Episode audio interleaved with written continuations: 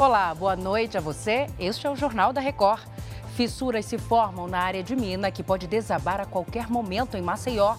PGR pede ao Supremo abertura de inquérito para investigar o deputado federal André Janones sobre suposta rachadinha. O Jornal da Record já está no ar.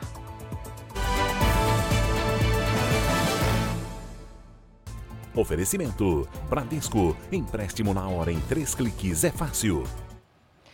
A Procuradoria-Geral da República pediu que o deputado André Janones seja investigado pelo Supremo Tribunal Federal.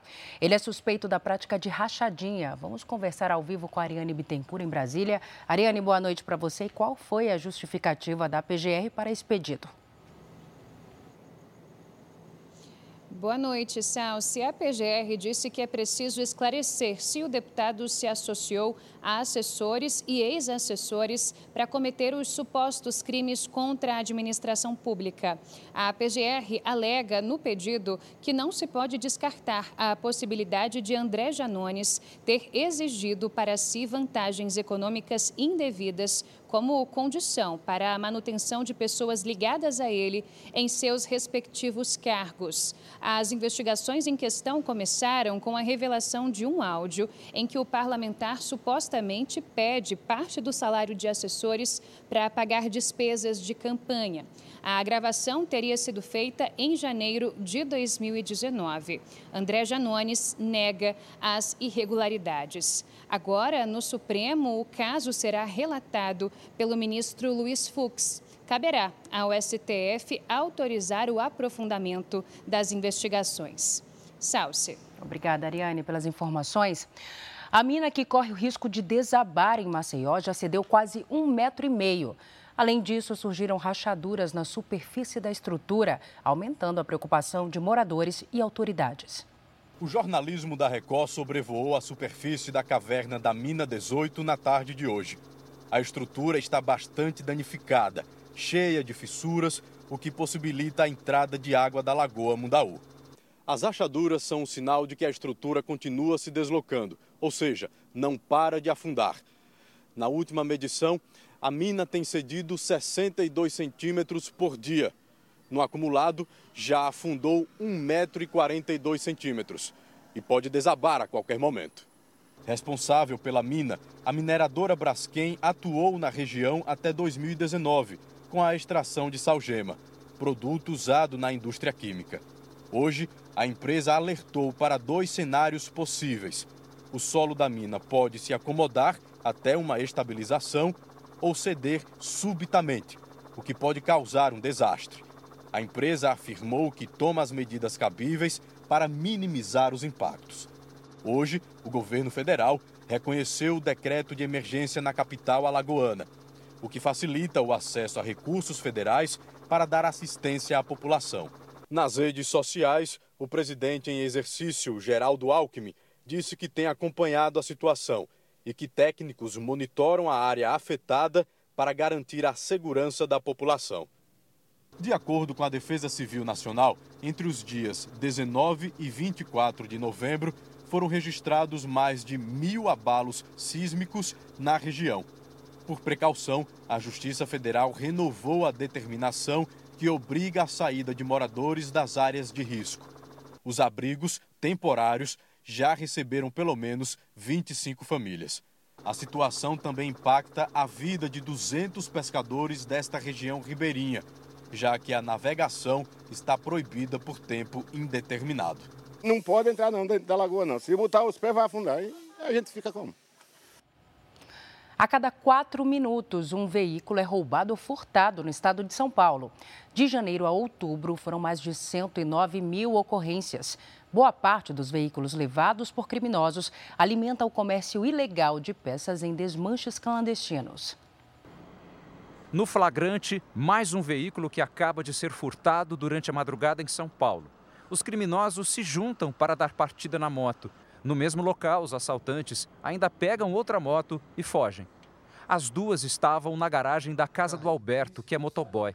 Ainda é difícil para ele ver essas imagens. Uma das motos é do sogro dele, a outra ele usava para trabalhar. Trabalhei no maior suor que você luta para conquistar, e esses caras virem assim, levar num, Piscar de olhos, né? Neste outro flagrante, dois assaltantes rendem o casal que chegava até o carro. Em segundos, os ladrões levam o veículo.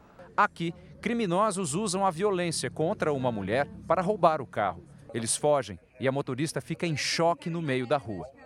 Segundo especialistas em segurança pública, ataques como esses tendem a aumentar nessa época do ano, principalmente por causa da grande movimentação para as compras de Natal. Só no estado de São Paulo, de janeiro a outubro, foram mais de 109 mil ocorrências.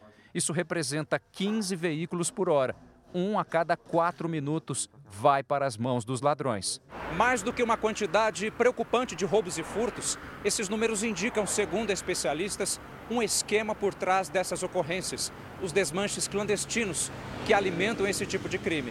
As peças são vendidas né, no mercado paralelo, muito mais barato do que uma peça original, e nisso, ah, quem está adquirindo o final de linha lá, acho que teve uma maior vantagem. Só que ele não sabe o, como é que foi aquele delito. Como é que se deu? Se foi no furto, né, simplesmente o pessoal levou, ou se foi no roubo, até no latrocínio. Alguém morreu né, por causa daquele veículo e para se transformar numa venda de peça ilegal. A Secretaria de Segurança Pública de São Paulo diz que tem intensificado a fiscalização em desmanches e lojas de peças e que só este ano 748 criminosos foram presos. Depois de ter a casa invadida e a moto furtada, Alberto precisou alugar outra motocicleta para garantir o sustento da família. Porque ficar parado não dá, né? Tem as crianças, a família, né? As contas chegando, querendo ou não. Foi preso nesta sexta-feira, no interior de São Paulo, um homem foragido da justiça por participar do roubo milionário ao Banco Central de Fortaleza há 18 anos. Marcos Rogério de Moraes, conhecido como Cabeção, foi detido em um shopping na cidade de Sorocaba. Ele estava com documentos falsos e não resistiu à prisão. Marcos já havia sido preso em 2007, mas quatro anos depois conseguiu fugir do presídio e estava foragido. Segundo a Polícia Civil, ele é o responsável por projetar e supervisionar o túnel de 80 metros que deu aos criminosos acesso ao cofre do banco. Mais de 164 milhões de reais foram levados do Banco Central de Fortaleza. O crime é considerado um dos maiores roubos a bancos da história do país. Mais de 800 tiroteios foram registrados na zona oeste do Rio de Janeiro só este ano. Novas imagens mostram que os traficantes têm se especializado em táticas militares para enfrentar grupos rivais e a polícia. Vestidos com roupas escuras e armados com fuzis, Passo a passo, os homens avançam pela rua da comunidade. A ação coordenada lembra movimentos táticos praticados por forças de segurança. Mas quem aparece nas imagens são os traficantes. Já faz algum tempo que o tráfico de drogas, eles recrutam jovens que deixam o serviço militar, né? e trazem esses jovens para compor as suas, as suas fileiras, sendo soldados do tráfico de drogas e também passando técnicas militares para que é, esses traficantes possam exercer o domínio territorial armado dessas regiões. A cena aconteceu na Vila Aliança, na zona oeste do Rio. Há quatro dias, o controle da comunidade é disputado entre traficantes de facções rivais. No meio do confronto, quem sofre são os moradores, que assistem de casa à escalada da violência.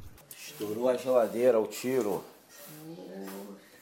Onde foi parar? Parou no azulejo. Ontem, durante uma ação da Polícia Militar, criminosos reagiram e sequestraram três ônibus que ficaram atravessados nas ruas para impedir a entrada dos PMs.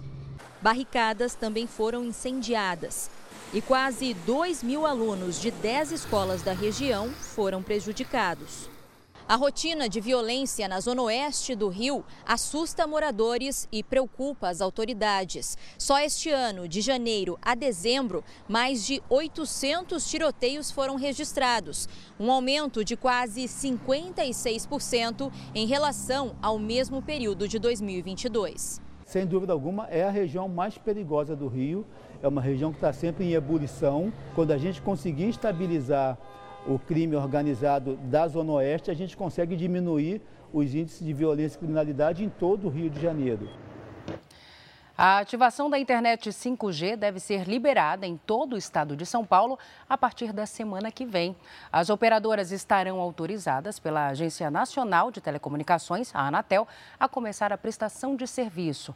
A Caterina Chute tem mais detalhes para a gente. Caterina, boa noite para você.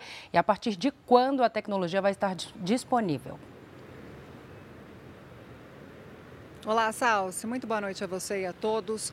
Olha, já na próxima segunda-feira, e esse é o primeiro passo para a chegada do 5G aos municípios que ainda não possuem a tecnologia. Atualmente, ela está disponível em 145 cidades paulistas.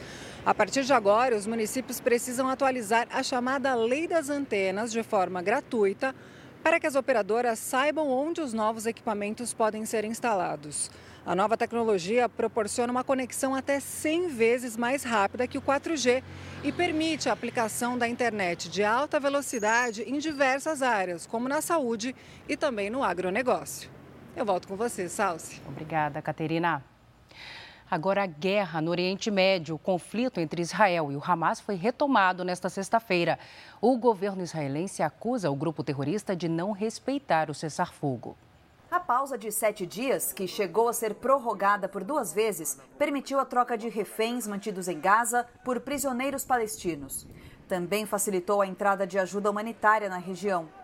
Neste período, 105 reféns foram libertados. 137 pessoas ainda estão em poder de terroristas na faixa de Gaza. Até que nesta sexta-feira, o acordo não foi estendido Israel acusa o grupo terrorista Hamas de atacar o país horas antes do fim da última trégua.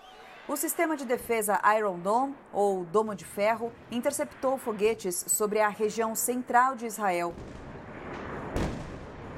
Mas em um kibbutz próximo à faixa de Gaza, um carro foi atingido.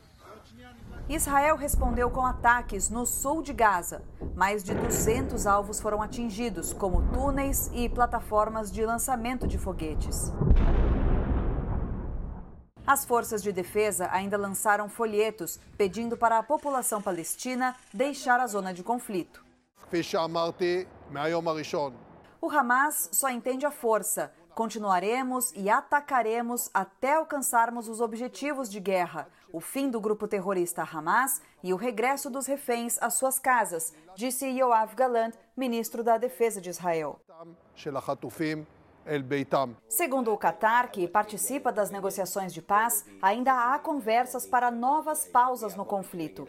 Israel diz que se o Hamas entregar uma nova lista de reféns para a libertação, os ataques serão interrompidos novamente.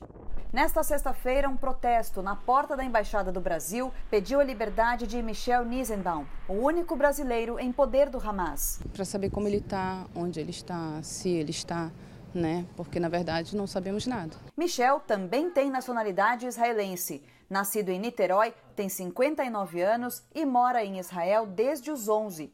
A casa dele fica em Sderot, cidade a pouco mais de 2 quilômetros da faixa de Gaza. A localidade foi uma das atacadas pelos terroristas do Hamas no dia 7 de outubro. Michel não é visto desde então. Dias depois, a família dele foi informada pelas autoridades israelenses de que o tablet e o celular do técnico em informática foram localizados em Gaza. Somente nesta semana, o governo do Brasil confirmou que Michel Nisenbaum está entre os reféns. Até então, ele era considerado desaparecido. Representantes da Embaixada do Brasil em Tel Aviv conversaram com os manifestantes, mas não atenderam à imprensa. No caso do Michel, nós estamos dando toda a prioridade que o caso é, demanda. O exército de Israel confirmou nesta sexta-feira a morte de cinco reféns que foram sequestrados pelos terroristas do Hamas. Segundo o comunicado, um comitê de especialistas determinou as mortes a partir de informações dos serviços de inteligência. Todos foram sequestrados no dia da invasão a Israel, em 7 de outubro. Os familiares já foram avisados. O corpo de um dos cinco reféns foi levado de volta para Israel em uma operação militar. E daqui a pouco a gente fala mais sobre o conflito no Oriente Médio. A Polícia Federal e o Ibama resgataram 30 aves de um cativeiro clandestino no Rio de Janeiro. São espécies com risco de extinção, sinais de maus tratos e que estavam em locais inadequados. Um biólogo foi preso em flagrante. Aves de diferentes espécies, como araras, eram mantidas em condições precárias. Nesta sala, tucanos viviam presos em gaiolas apertadas. Ao todo, 30 animais foram resgatados no cativeiro clandestino na zona norte do Rio de Janeiro. O homem responsável pelo local onde os animais foram apreendidos é um biólogo de 39 anos.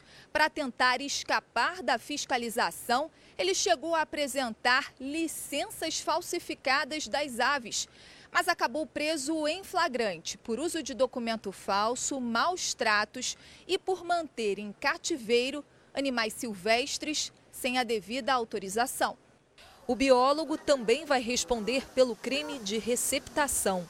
É muito bom que a gente faça esse alerta que os compradores desses animais ilícitos também praticam crime. Dados apontam que 38 milhões de animais silvestres são retirados da natureza todos os anos no Brasil. De cada 10 bichos traficados, apenas um sobrevive. A maioria morre na captura ou no transporte.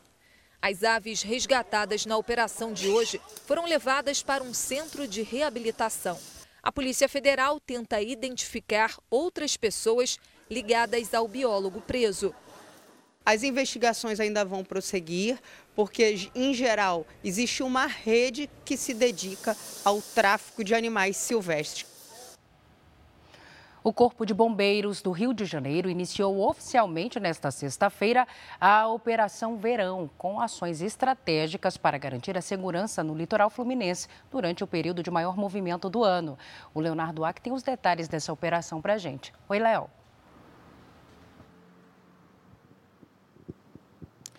Oi, Salso, boa noite para você, boa noite a todos.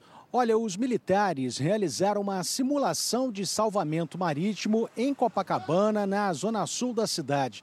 Além de novos equipamentos, a corporação vai ter um aumento de 20% no efetivo de guarda-vidas.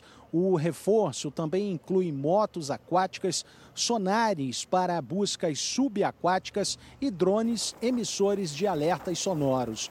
O grande objetivo é reduzir o número de afogamentos. Entre janeiro e novembro do ano passado, foram mais de 15 mil salvamentos marítimos em todo o estado do Rio. Agora, no mesmo período deste ano, o número saltou para mais de 24 mil, um aumento de 58%. Salce. Obrigada, Léo, pelos detalhes. O presidente Lula disse nesta sexta-feira, na abertura da Conferência do Clima das Nações Unidas, a COP28, que o mundo está farto de acordos não cumpridos e que o futuro da Amazônia depende da ação imediata dos países que emitem poluentes responsáveis pelas mudanças climáticas. Lula participou da tradicional foto de família com mais de 160 líderes mundiais. John Biden, presidente dos Estados Unidos, e Xi Jinping, líder chinês, não compareceram ao evento. No discurso, declarou que o mundo está cansado de acordos fechados, mas não cumpridos. O planeta está farto de acordos climáticos não cumpridos, de metas de redução de emissão de carbono negligenciadas, do auxílio financeiro aos países pobres que não chega, de discursos eloquentes e vazios. No berço do maior produtor de combustíveis fósseis, Lula defendeu a transição energética. O mundo já está convencido do potencial das energias renováveis. É hora de enfrentar o debate sobre o ritmo lento da descarbonização do planeta e trabalhar por uma economia menos dependente de combustíveis fósseis. Temos de fazê-lo de forma urgente e justa. Em seu segundo discurso do dia, Lula cobrou engajamento dos países desenvolvidos para a preservação da Amazônia. Mesmo que não derrubemos mais nenhuma árvore, a Amazônia poderá atingir seu ponto de não retorno se outros países não fizerem sua parte. O aumento da temperatura global poderá desencadear um processo irreversível de savanização da Amazônia. O setor de energia indústria e transporte emitem muito gás de efeito estufa. Temos que lidar com todas essas fontes. A fala de Lula vai em sentido oposto ao que o ministro de Minas e Energia, Alexandre Silveira, defendeu no dia anterior em evento na OPEP, a Organização dos Países Exportadores de Petróleo.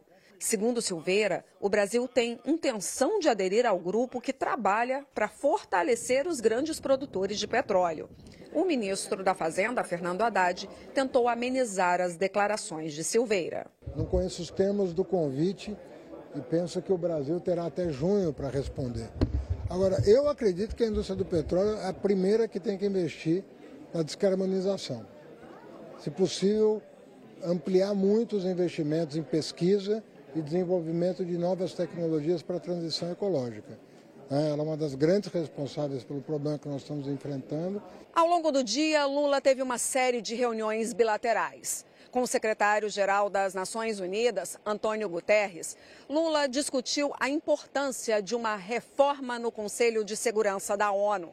Mais cedo no discurso, o presidente brasileiro criticou a ONU, dizendo que, apesar dos esforços, a organização não é capaz de manter a paz porque alguns de seus integrantes lucram com a guerra.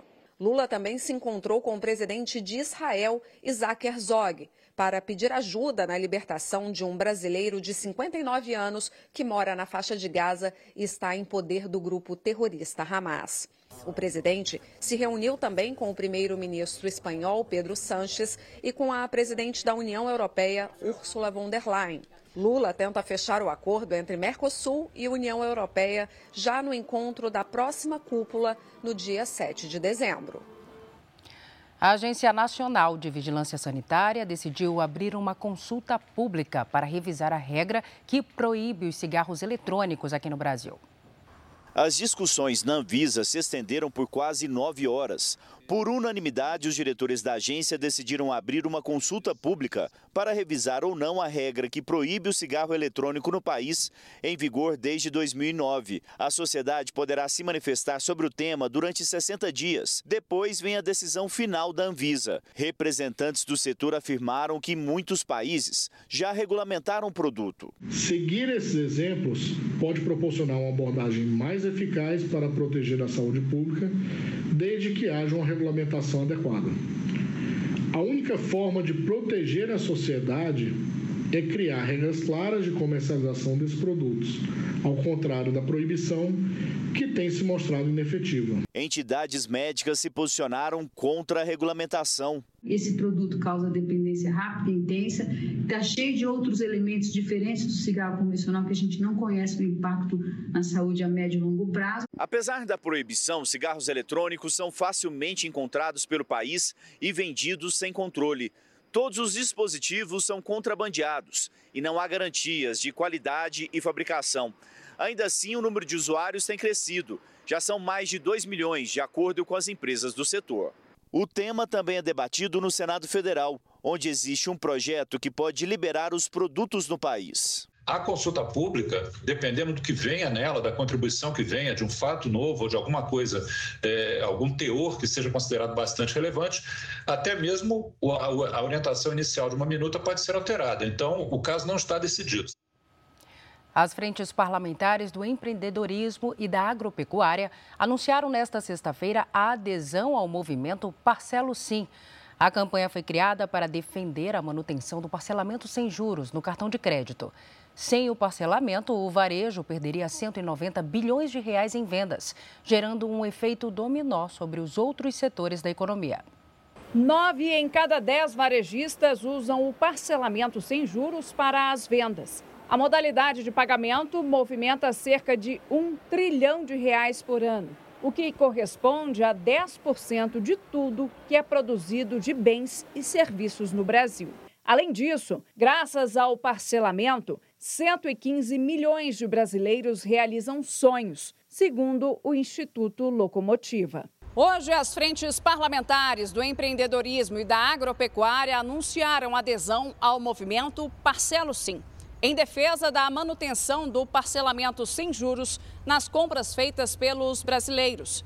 Elas se juntam a outras 20 entidades e mais de 138 mil pessoas que já anunciaram apoio à iniciativa num abaixo assinado. Qualquer coisa que facilite a esse, esse empregador, a esse empreendedor, ele poder fazer sua venda, ele poder fazer seu negócio, eu tenho que apoiar. A discussão sobre possíveis mudanças partiu do Banco Central. O presidente da entidade, Roberto Campos Neto, defende que a redução no número de parcelas poderia diminuir a inadimplência dos consumidores que entram no chamado rotativo do cartão. O Banco Central tem até o final do ano para apresentar uma proposta ao Congresso para reduzir o rotativo do cartão. Já o setor de varejo afirma que estabelecer um limite ao parcelado levaria 42% dos brasileiros a cortar os gastos pela metade. E, segundo o Sebrae, o cartão de crédito também é usado por 39% dos donos de pequenos negócios como modalidade de financiamento. No JR Entrevista, o presidente da Associação de Bares e Restaurantes destacou a importância da modalidade como forma de acesso ao crédito. É uma preferência do brasileiro de comprar e de vender com esse meio de pagamento. Nós sabemos que uma parcela de mais de 30% dos brasileiros não teriam acesso ao crédito se buscassem nos bancos, portanto, eles sairiam do mercado de consumo então é uma situação muito grave e a gente acredita que o governo estará conosco. O advogado Frederic Wassef afirmou à Polícia Federal que recomprou um relógio de luxo dado de presente ao ex-presidente Jair Bolsonaro, a pedido de Fábio Van Garten. O ex-secretário de Comunicação da Presidência da República nega. Frederic Wassef depois por quase duas horas à Polícia Federal. O ex-advogado do ex-presidente Jair Bolsonaro disse que já tinha uma viagem marcada para os Estados Unidos e que teria recebido ligações e mensagens insistentes de Fábio Van Garten. Segundo Wassef, o ex-secretário de comunicação da presidência pediu a recompra de um Rolex de ouro branco. O relógio foi dado de presente por autoridades da Arábia Saudita ao então presidente Bolsonaro durante uma viagem oficial em 2019. A venda do item de luxo teria sido negociada no ano passado pelo então ajudante de ordens de Bolsonaro, tenente-coronel Mauro Cid. Segundo as investigações, Cid fazia parte de um esquema de vendas de joias e de outros bens recebidos pelo ex-presidente. As vendas são consideradas irregulares por envolver presentes estrangeiros que pertencem ao Estado brasileiro. O Asif teria feito pagamento de 49 mil dólares, equivalente a 240 mil reais, e o relógio, que estava em uma joalheria na Pensilvânia, teria retornado ao Brasil com um emissário de Van Garten. Segundo fontes ligadas à investigação, há provas de que o Asif teria mentido no depoimento. Documentos do FBI, a Polícia Federal Americana, revelam que a negociação foi intermediada por Mauro Cid e que o pagamento em dinheiro foi feito por Asif, diretamente na loja dos Estados Unidos. O conteúdo dos telefones do advogado apreendidos pela Polícia Federal Brasileira também comprovaria a negociação. O ex-secretário de comunicação da presidência afirmou que Frederic Wassef mentiu, que não tem nenhuma relação com os fatos e que jamais pediu para o advogado recomprar o relógio. Fábio Van Garten disse ainda que não foi citado nos depoimentos de Mauro Cid, do pai do tenente-coronel e de outros ex-assessores. E nem no depoimento do próprio ex-presidente Bolsonaro. A pessoas próximas, Bolsonaro tem se mostrado irritado com a postura de Wassef. O ex-presidente não respondeu aos questionamentos do Jornal da Record a defesa de Mauro Cid também não se manifestou. Voltamos a falar sobre a guerra no Oriente Médio. Na madrugada deste sábado, no horário local, os confrontos entre Hamas e Israel continuaram. Mais explosões atingiram a cidade de Gaza, ao sul de Israel. O exército israelense afirmou que também realizou operações na região norte do país. O alvo foi uma célula de outro grupo terrorista, o Hezbollah, no Líbano. O Congresso dos Estados Unidos cassou o mandato do deputado George Santos. Ele é acusado de usar o dinheiro de campanha de maneira ilegal. O político americano, que é filho de brasileiros, alega ser vítima de bullying. Foram 311 votos a favor e 114 contra. Um resultado mais do que suficiente para encerrar o mandato do deputado republicano. De origem brasileira, Jorge Santos foi eleito por um pequeno distrito de Nova York. Ele estava havia 11 meses no cargo e tinha mandato previsto até o final do ano que vem, mas enfrentou uma avalanche de acusações sobre o mau uso do dinheiro de campanha. Há duas semanas, um relatório da Comissão de Ética da Câmara revelou detalhes sobre os gastos do parlamentar. Mais de 40 mil dólares foram usados em tratamentos estéticos e até em sites de conteúdo adulto. O deputado também foi acusado de roubo com uso indevido de cartões de crédito de apoiadores da campanha, além de criar documentos falsos sobre a própria carreira. Jorge Santos é o sexto deputado a ser expulso na história da Câmara aqui dos Estados Unidos. Jorge Santos argumenta que é vítima de bullying e agora, ex-deputado, deixou a Câmara sem dar declarações.